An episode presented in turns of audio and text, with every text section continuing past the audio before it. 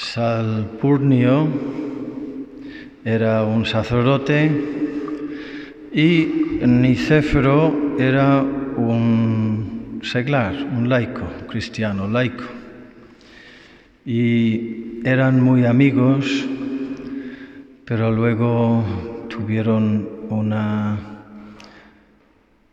un desacuerdo y pasaron de ser muy amigos a ser muy, muy enemigos. Eh, hay una amargura especial entre los enemigos que antes eran amigos. Y como era cristiano y sacerdote, eh, le pillaron en tiempos de la persecución, estamos hablando de los primeros siglos del cristianismo, le pillaron a este padre Salpurnio y le condenaron a, muerte. Y mientras le llevaban por el camino hasta donde le iban a ahorcar, en un carro con otros condenados, eh, en ambos lados de esta procesión había gente gritando y insultando y entre ellos también cristianos rezando por ellos. Y este Nicéforo estaba ahí entre la gente caminando al lado del carro y gritando a, a este Salpurnio pidiéndole perdón mm, y pidiéndole que le perdonara.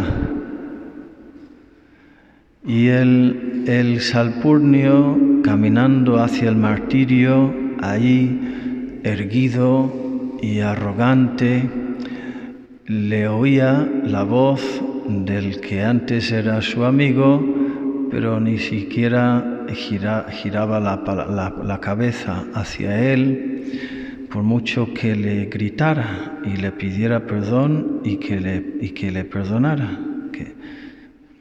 y eso. Hasta llegar al, al, momento cuando tenían que subir ya los escalones para, para ponerles la eh, capucha encima de la cabeza y la cuerda alrededor del cuello, y justo en el, último momento, el, padre Salpurnio se,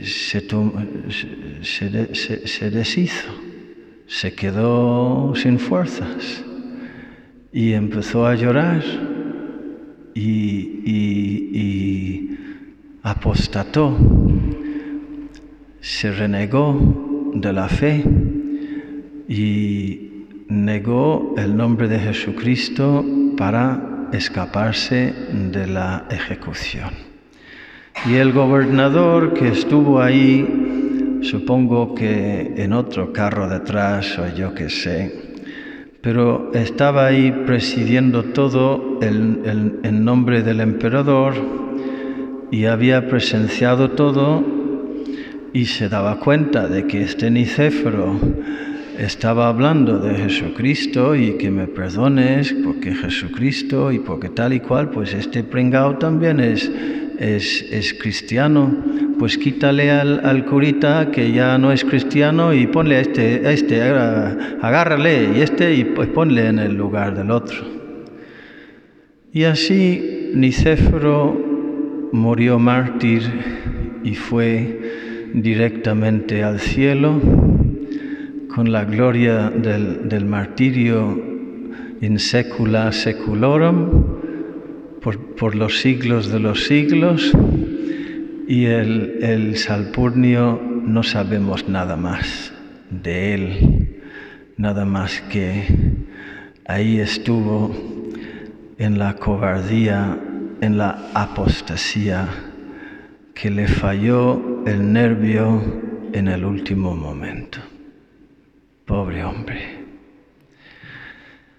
Es una historia de los anales de, la historia de la, iglesia y de los primeros siglos, las persecuciones y los martirios que hubo, una historia que cuenta San Francisco de Sales en un libro suyo sobre la, alegría cristiana para demostrar cómo un corazón endurecido hacia el prójimo, un corazón orgulloso, un corazón poco misericordioso, no, no puede ser una ofrenda grata a Dios.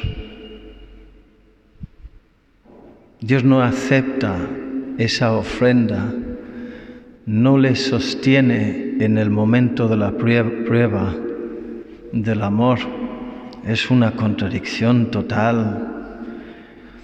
Y la palabra de Dios hoy nos está hablando quedando pues eso, tres días hasta el día de Pentecostés, nos habla precisamente de la división y de la unión.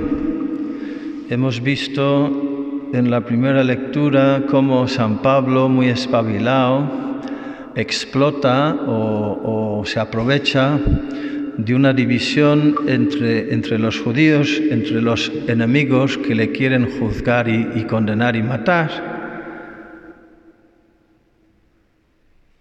Pablo sabía que una parte eran fariseos y otra saduceos, todos judíos. Hoy me han dicho que Bill Gates es judío, no sé si lo creo. Tendré que investigarlo. Eso es un tema por otro día eran fariseos y otra parte saduceos, y gritó en el Sanedrín, hermanos, yo soy fariseo, hijo de fariseos, se me está juzgando por la esperanza que tengo en la resurrección de los muertos, porque los saduceos no creen, hubo una disputa entre ellos, una división. Entonces se arma un lío, apenas dijo esto, se produjo un altercado entre fariseos y saduceos y la asamblea quedó dividida empezaron a pelearse entre ellos. Y, San, Pablo se escapó del juicio. Luego le mandaron, le mandaron a, a Roma y ahí será juzgado y condenado.